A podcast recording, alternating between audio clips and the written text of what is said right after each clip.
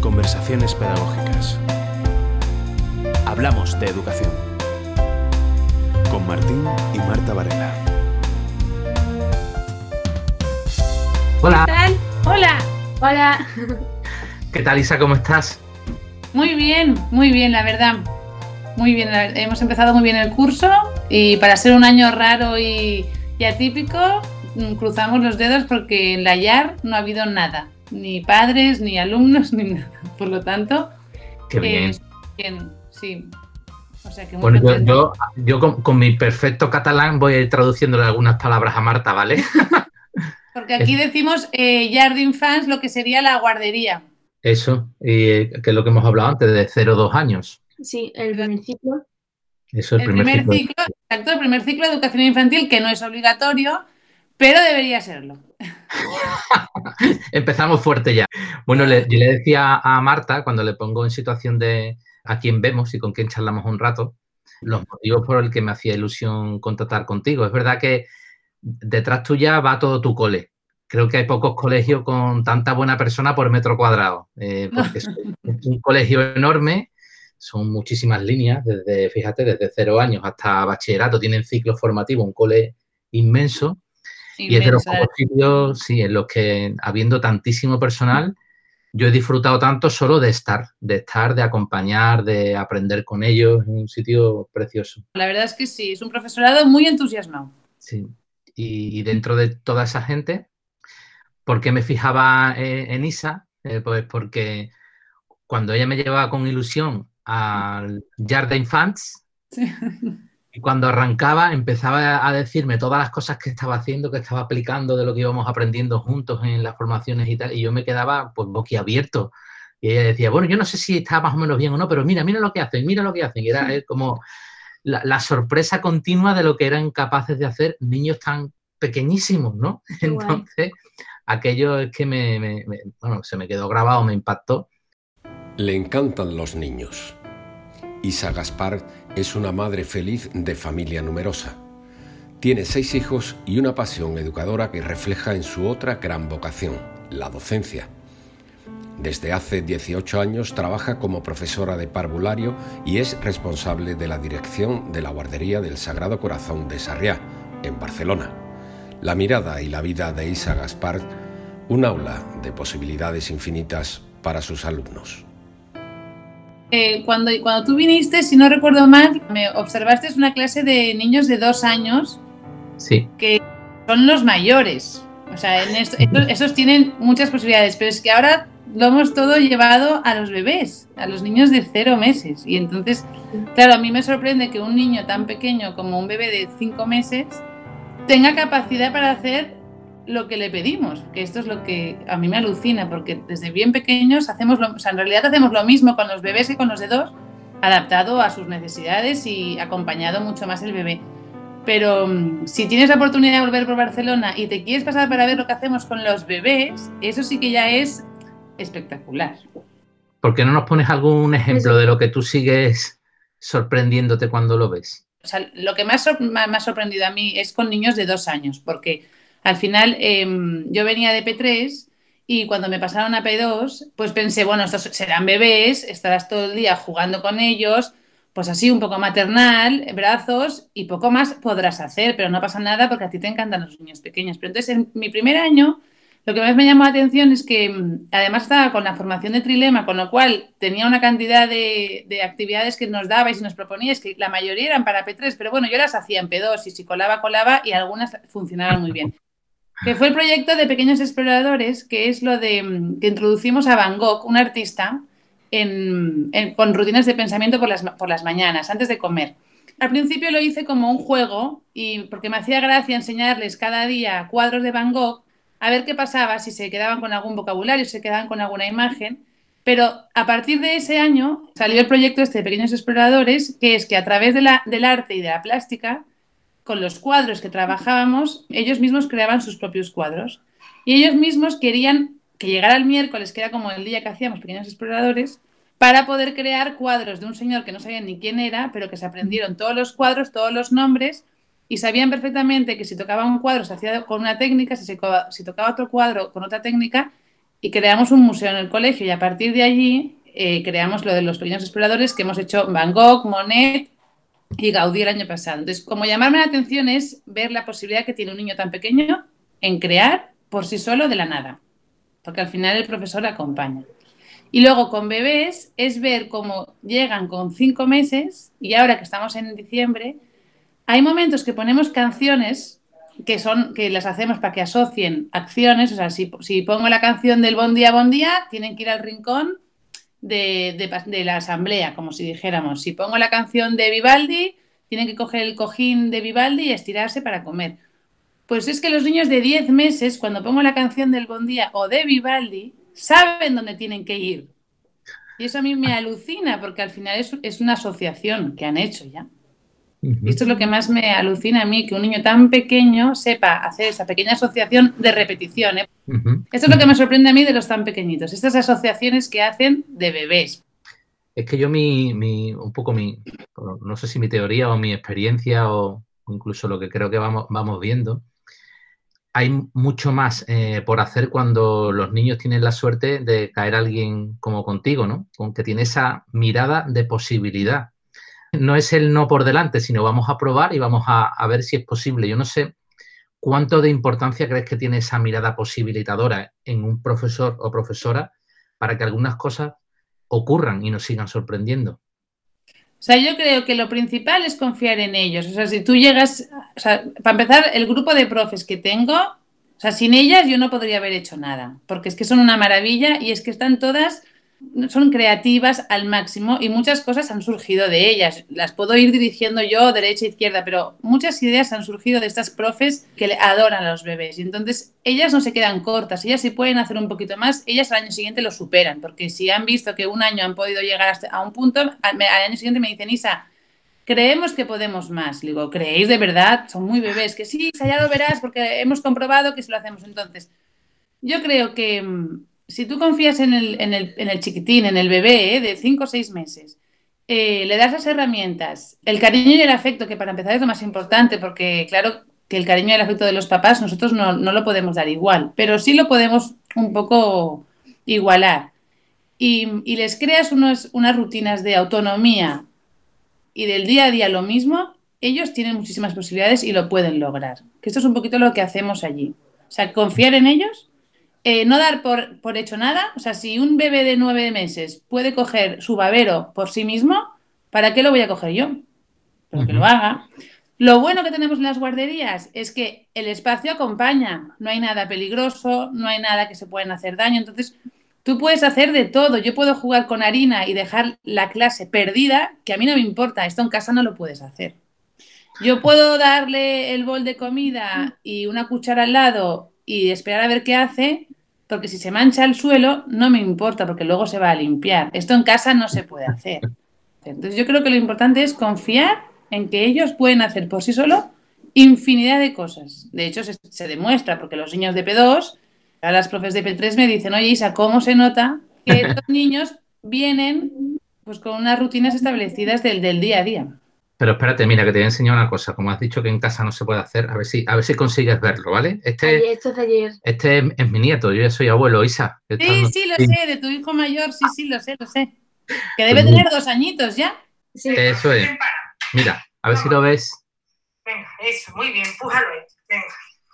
Ahora ah, que está rozando el pescado, qué gracioso. está haciendo filetes empanados. Está empanándolos. Venga, ahora echa eso ahí. Lo digo porque me has recordado a que ayer estuvo haciendo filete empanado, rompiendo los huevos. Yo me puse con mi madre con él y se, ponía a comerse incluso el huevo que estaba batido. Pero bueno, esto lo hace tu hijo, lo hacéis vosotros porque sois una pasada. Pero una familia normal y corriente no empana con un niño de dos años.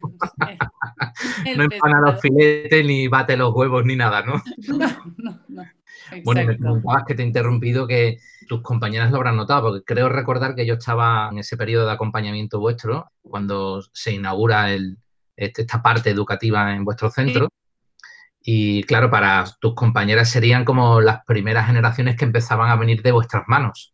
Notan muchísimo que son niños que ya están acostumbrados a unas rutinas de cole, a las nuestras. Yo he trabajado ahí muchísimos años y sé lo que quiere la profesora. Por lo tanto, eso también nos beneficia a nosotros. niños que se sociabilizan muchísimo mejor, que no tienen miedos, que pueden cambiar de espacio sin ningún tipo de problema. Las profes me dicen, pues se nota que hay muchísimas cosas que están ya trabajadas desde bien pequeñitos. Claro. Y mm, precisamente ahora ya lo comentabas al principio del todo, ¿no? Esto debería ser o es supuestamente lo, lo más importante, ¿no? La- las bases de sus personitas, de esas personas futuras. Ahora que se está hablando de universalizar la educación de 0 a 3 años, etcétera, etcétera, si eh, tú estuvieses elaborando la ley y de lo que debería hacerse para que no se convierta en una guardería en el mal sentido de la palabra, en llevo a los niños Ya, mientras yo- ¿verdad? ¿qué es lo que habría que trabajar con, con los Yo niños? creo que con los más pequeños, eh, lo que he dicho antes, ¿eh? primero de todo afecto y cariño, porque sin afecto y cariño con tan bebés es imposible, porque son niños que son muy maternales, porque muchos llegan que acaban de, nacer. Por lo tanto, afecto y cariño es lo que no tiene que faltar. Luego, yo lo partiría todo del juego, porque a partir del juego ellos aprenden sin darse cuenta. El juego y la música para generar espacios de, de socialización, espacios de aprendizaje de la psicomotricidad fina, psicomotrici- psicomotricidad gruesa, sin que ellos casi casi se percaten de lo que están haciendo. Con el juego se pueden hacer un montón de cosas, se puede trabajar las matemáticas, se puede trabajar el lenguaje, se puede aprender a compartir.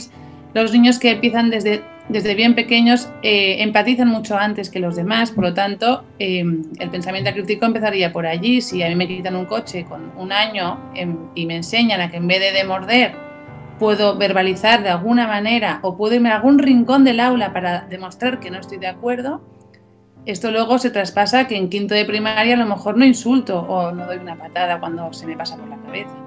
Yo creo que también enseñamos a reflexionar, enseñamos a, tener paciencia, enseñamos a que no todo es de manera inmediata en la vida y a compartir el adulto, porque pasan de dos, de dos adultos para uno a un adulto para casi 13 o 14, depende del, del curso. Entonces yo lo basaría un poco por allí, a la importancia de que en estas edades todo lo que se pueda hacer desde bien pequeños solo beneficiará al día de ma- a- cuando sean más mayores. Ya no digo P3, P4, P5, pero quizás sí un quinto, sexto de primaria. Ajá. O sea que hay, digamos, un, un trabajo que se notará en unos años un poco a, a medio plazo. Y a veces cuando vienen los padres te preguntan, pero a ver, ¿por qué, por qué es mejor la guardería que casa? Si en casa ha de estar con mamá, no puedo luchar tanto con, con el poder estar con tu madre durante dos años haciendo cosas súper chulas, paseando, yendo al parque. Pero si en casa ha de estar con un canguro o con una mamá que está trabajando o teletrabajando, los beneficios de la guardería son muchísimo mayores, porque al final en la guardería les vamos a enseñar eh, un montón de cosas que sin querer tú no vas a poder. Que la guardería, o por lo menos la guardería del Sagrado Corazón, ¿eh? no es un guardabebés, no es un guardabebés, es un lugar donde se les da muchísimo cariño y además se les exprime al máximo, en el buen sentido de la palabra. En el buen sentido, sí. Yo no sé, Marta, si teniendo aquí una experta, le, pu- le puedes pedir consejos para qué hacer con tu sobrino. Con Martinchito. Yo te quería preguntar que yo muchas veces, yo porque tengo bueno- menos paciencia con los niños pequeños, porque a mí me gustan los niños pequeños, pero no tanto, pero yo quiero mucho a mi sobrino, pero que yo me pregunto que yo, si yo muchas veces se me acaba la paciencia, tú que lo vives constantemente, ¿cómo lo haces? y con muchos. Tengo Marta, yo tengo seis hijos Dios. y tengo mucha más paciencia con, con los, los bebés o los hijos ajenos que lo- con los propios, ¿eh? porque es, eh, tú, como buena tía que debes ser, también quieres educar un poquito a, a este chiquitín.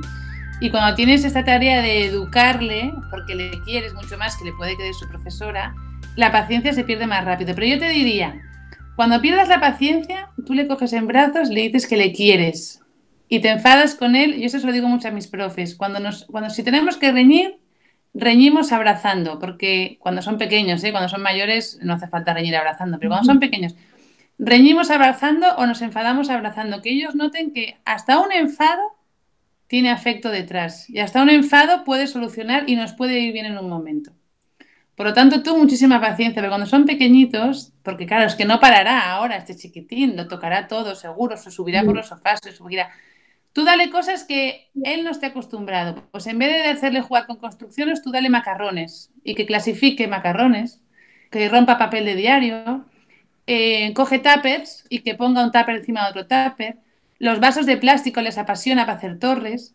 Cosas que generen su creatividad, que no estén acostumbrados a ver, que no sean peligrosas, no le darás una botella, pero de plástico sí, por ejemplo, botellas de plástico con tapones y que abra y cierra los tapones, les encanta. O que ponga arroz dentro de una botella y que luego hace un sonajero. Cosas que no esté acostumbrado a ver con normalidad, que solamente lo puede hacer con la supervisión de un adulto, pero que no sea un juguete tradicional. Y esto le va a traer muchísimo más atención que cualquier otro juguete. Vale. Entonces, el niño tiene pasión por Marta. O sea, aparece Marta y se le ilumina la cara y ella ¿La juega ves? muchísimo y tiene mucha paciencia. Lo que pasa es que ayer tuvo un accidente aquí en la ceja, tiene todavía la marca Que de un lanzamiento de objetos. Estamos, estaba yo jugando con mi hermano que me estaba lanzando la pelota y él lo asoció y dijo, pues yo también puedo lanzar el coche. Y yo estaba, nada, a menos de un metro de distancia y me dio en todos los ojos, pero bueno. A los niños en la guardería cuando lanzan los coches les digo, no nos olvidamos, los coches no vuelan, los coches van por la carretera. Por eso no tengo aviones. Al final están perjudicando tantas películas de ciencia ficción y de superhéroes. Verdad. coches, los cuentos, bueno, en realidad to- todo lo que pueden ellos lo cogen y lo lanzan, ¿eh? porque están en esta edad de descubrir. Claro, aquí lo que vamos viendo es que tiene mucha más conciencia y que hay que empezar a decirle lo que no está bien y además explicárselo adecuadamente. Sí. Pues tengo que reñirle, tengo que decirle que esto, que esto no, ¿no? Que esto no toca, ¿no? Entonces ahí Mm. están ahí viendo cómo lo. crear, claro, puedes crear un espacio, el espacio de reflexión o el espacio de... Nosotros en la guardería tenemos, eh, teníamos como unos armarios que guardábamos juguetes y entonces a ellos les vimos que les hacía más gracia entrar y salir, los juguetes los sacaban, entonces, y al final hemos quitado todos los estantes y se ha quedado como una especie de armario enorme, hemos quitado la puerta, hemos quitado el estante y los hemos generado como mini rinconcitos dentro del aula, ¿eh?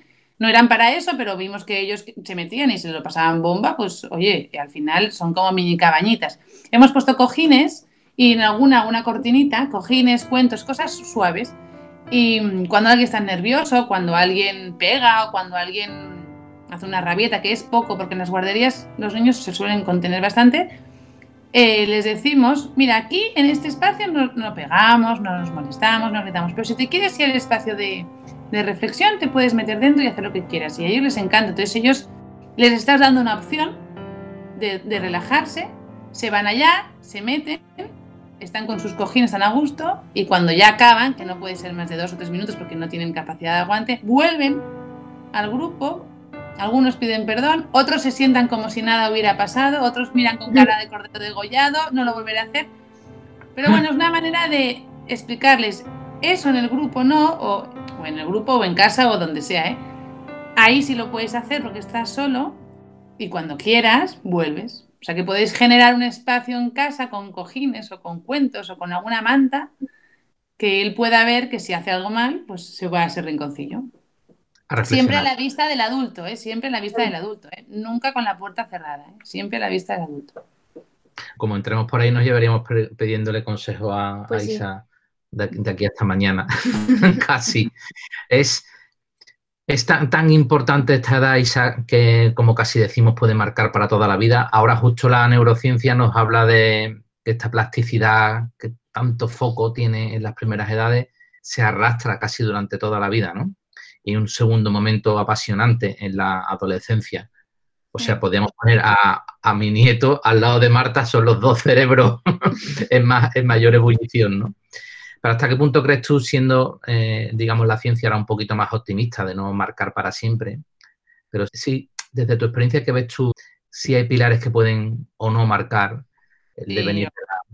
Yo creo que de los 0 a los 6 el cerebro se forma y el corte cerebral se va formando. Por lo tanto, todo lo que no pase en esa etapa, evidentemente, luego se puede suplir por algo, ¿eh? porque, porque los niños que, que no han tenido nada, o sea, que los niños que, por ejemplo, los niños adoptados, ¿no? que yo tengo a todos mis hijos son adoptados, eh, de 0 a 4 no han tenido afecto. Pues ya me he tenido que esforzar yo muy mucho para de 4 a 6 darles un rebrote de afecto para que luego no pase. Pero yo viéndolos, es- sí se puede suplir, pero yo no me la jugaría. Yo creo que de 0 a 6 es donde más se tiene que hacer, porque es que se está, se está formando su cerebro en todos los sentidos, a nivel lenguaje, a nivel verbal, a nivel psicomotriz, a nivel social, a nivel afectivo. Entonces, Yo creo que cuanto antes empiece, es verdad que con un niño de nueve meses no te mm, tontería veo hablarle chino, inglés y alemán, ¿eh? La verdad, tontería veo. Pero, pero no solamente son los idiomas y las cosas así muy innovadoras, sino eh, cosas muy simples, por lo que digo del juego, de la música, juegos heurísticos, tranquilidad, eh, serenidad, autonomía. Yo que sí que lo veo muy importante. Yo cuando estaba allí en el cole algo, algo pillaba, como yo digo, cuando estás en los sitios pillas, ¿no? De conversaciones por el aire un poco de tu familia. Lo has comentado durante, durante este ratito conversando, ¿no? Has dicho que tienes seis hijos, que son todos Sí. adoptados. Ahí que hay un esfuerzo, digamos, eh, profesional y maternal o de pareja, ¿no? Como junto con, con tu marido, Bueno, entiendo. claro, mi marido ahí también ha hecho un buen esfuerzo ¿eh? también. O sea que... Claro. Entonces ahí quizás de esa experiencia más que, más que intencionada por, por vuestra parte, quizás podríamos sacar esa- esas claves finales que podamos aprender todo el que tiene entre sus manos alguien al que educar para educar bien. Cariño, el primero. Sin cariño no hay educación. Paciencia. Un pote bien grande de paciencia, porque hay veces que tú te, eh, tienes previstas unas cosas y no salen como a ti te gustarían. O tú tienes pensado cómo sería tu hijo y luego no sale como a ti te gustaría. Pues tú no tienes que crearte unas grandes expectativas con tus hijos y si luego no las cumples, frustrarte. Pues seguir pensando que las pueden cumplir, pero de otra manera. Por lo tanto, eh, confiar en ellos, darles muchísima confianza. Espacios para enfadarse en casa, para expresar sus, sus emociones. Nosotros en casa tenemos una li- la libreta de las emociones, está en la entrada de la puerta. Si yo me enfado, lo voy y lo escribo allí. Y es una pasada lo que llegan a escribir los niños. Y además saben que lo vamos a leer, por lo tanto, pero bueno, es un momento de que ellos saben que ahí lo pueden poner todo. Con lo cual, yo creo que en casa tiene que haber un espacio de confianza, de, de estar tranquilos y, y que, y que saber que lo que pasa en casa se queda en casa.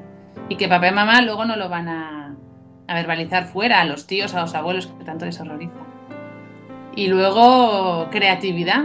Yo creo que cada hijo es diferente, entonces no podemos educar a todos los niños de la misma manera. Hay que ser creativos y muy agradecidos. Y yo creo que es muy importante que están en nuestras manos durante una época y que vuelan. Y hemos de estar preparados para que vuelen de la mejor manera como a ellos les va a gustar, no como a mí me gustaría que volaran. Me quedaría con eso. Me, me- me resultan muy curiosos esos dos subrayados menos habituales, ¿no? O sea, los espacios para, para enfadarse y el tener claro todo el tiempo que no son de uno, ¿no? Sino que son para crecer y, y volar. No sé si como los coches que vuelan, No, pero para que vuelen, que crezcan y sean ellos y ellas mismas. exacto. Marta, ¿qué? Estoy pensativa. ¿Te has quedado pensativa, eh? Sí, Me ¿Alguna encanta conocerte, ¿eh? ¿Qué curso haces tú, Marta? ¿Cuarto de la ESO? parte de eso, sí. Sí. Y ya has acabado trimestrales porque yo tengo a mi, ni- a mi hijo de tercero de la ESO en plenos trimestrales que nos ha dado el puente, ¿eh? Sí, sí, no, yo, tú ya- no, sí, yo también lo he pasado un poco, que digo que no salgo del cuarto, vamos. Ya, ya, ya, pues esto que le pasa a él, que está que no ha salido del cuarto en los cuatro días. porque Ni él del cuarto ni nosotros de casa, casi, casi. Pero bueno, Ya. no pasa nada. Bueno, Isa, dale muchos recuerdos a tus compañeros, a tus compañeras Te especialmente. los daré, te los daré. Y, y nada, me ha encantado estar de nuevo un ratito contigo, así por lo menos recupero un poco de vuestro espíritu, de vuestro cole, que, que también me ha marcado a mí tanto. Así que estoy muy agradecido. Un beso grande, Isa. Pues muchísimas gracias por todo y si vienes por Barcelona, pásate por la guardería a ver a los bebés, ¿eh? que alucinarás. Yo también quiero pasarme por ahí. ¿no? ¿Hay tanto? Pues vente tú con Marta, claro que sí, perfecto. Estás más que invitada. Bueno, Isa, muchas gracias. Un beso grande. Gracias a vosotros. Adiós. Adiós. ¿Qué tal, Marta? Bien, ¿Qué te ha hecho pensar? pues que mm, se necesita mucha paciencia y que para poder tú ser de otra manera con, con los niños pequeños también tienes tú como que cambiar tu forma de ver las cosas. Para ver más de más allá de los niños pequeños, tu propia manera de ver las cosas debe cambiar. Sí, eso pienso. A veces decimos, ¿no? En casa no sabemos cómo piensan los niños, porque no elaboran pensamiento con muchísimas palabras, porque todavía Claro. están aprendiéndolas. No sabemos cómo piensan, los niños sienten. ¿no? O sea, el Sí. niño está sintiendo algo, o sintiendo que, que se le confía en él, sintiendo que hay algo por dentro que no le encaja. Entonces, e- ese sentir no, no tiene todavía la capacidad de, de elaborarlo Claro, mentalmente como las tenemos nosotros. Entonces hay que tratar de acompañarlo, de acoger esos sentimientos sí, y tratar de. Mm. Así que nada, Pues a seguir aprendiendo. Sí. ¿Sí? Nos- Adiós. Nos despedimos. Sí, Adiós. adiós. Hasta la No próxima. dejes de grabar, Conversaciones. papá. Conversaciones pedagógicas. Ya está. Un programa realizado en Bormujo City con Marta Varela. Sí, Su sueño. Goodbye. Parecía el de listening. Goodbye. eh, see you in the never cover. Never say the love and the over. ¿Qué dice papá? Si hacemos una entrevista en inglés.